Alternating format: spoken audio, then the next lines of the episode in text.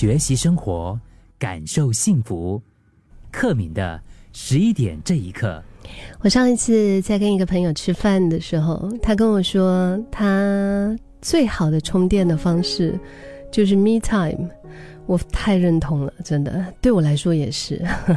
那个 me time 做什么都好啊，嗯，就是当你可能呃忙碌了好长的一段时间，呃，身体或者是你的整个心灵都觉得特别累、特别疲惫的时候，是不是可以真的就抽出一些时间来，就留给自己吧，就保留一段不为任何别人完整的属于你自己的独处的时间。嗯，或许你会在这个时间里面真的是得回真正的自己，因为我们现在生活太忙了，太忙，太拥挤，太混乱，所以独处对于我们来说，好像是一件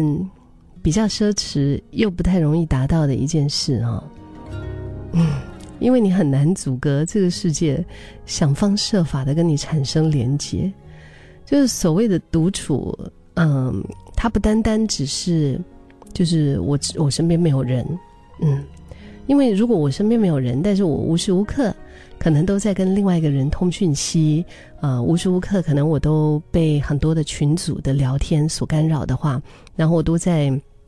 嗯，工作啊，在 Zoom meeting 啊，你知道，虽然是我自己一个人在家，但是你还是一样啊，你还是就是你没有办法独享你自己，嗯。你看，就是因为这个世界有太多的一些需要跟你产生连结的一些情况，而且现在的这些我觉得专家卖东西的人啊，他们都超厉害的。网络上太多的那些都可以立马就是掠夺你的注意力，有很多很厉害的一些产品，对吧？还有各式各样的即时通讯和社群软体，就是都在不断的推波通知。虽然说有时候我都把一些就是群组的那个啊 notification 我都把它给关掉了，但是还是你没有办法就是不被别人找到啊。在我们就是活在正常状态下的话，甚至是可能你的家人朋友们深深的呼喊，对吗？就是总是会让你把你可能目前很沉浸在的一种专注当中，一下子又拉回到了现在现实生活当中。毕竟我们人类是社会化的群体生物，和世界连结，那当然是生存的一个重要的任务了。但是和不同个体相处的同时，你就是得要付出更多的心力为生。要去哪里啊？要吃什么？要怎么去？要花多长的时间？要传达、接受、讨论、说服、接受、妥协。就算是想法再怎么接近啊，我们人与人之间多少还是存在着一些不同。如果是心思敏感细腻一点的，甚至就连我们身边人的喜怒哀乐哈，那些情绪可能都会在你不自觉当中就是会吸收了，然后呢你就承担着。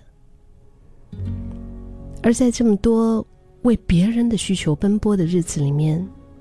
你又花了多少的时间？好好的照顾自己的需求呢？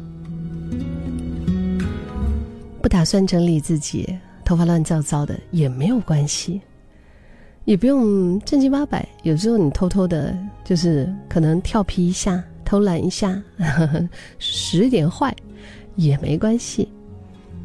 也不必记得别人的喜好啊、心情啊。嗯，就是只想着自己，自私一点也没有关系。孤独其实并不可怕，我觉得它应该是给予我们自己的心灵堡垒，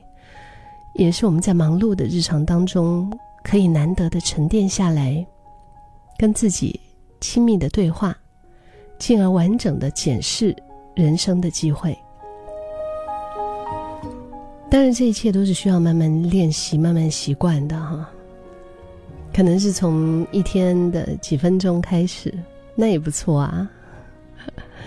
就找一个没有人的角落，你可以戴上耳机，隔绝网络，甚至是你你要把你的手机开成那个 “Do Not Disturb”，或者是在你的背上贴一个“请勿打扰”的牌子也也无妨，就做一点真正的自己喜欢的事情。如果可以的话，你也可以试着想想自己的过去、现在、未来，然后感知自己的每处身体、每一种情绪的反应。或许在这个过程当中，你会开始看见独处的乐趣，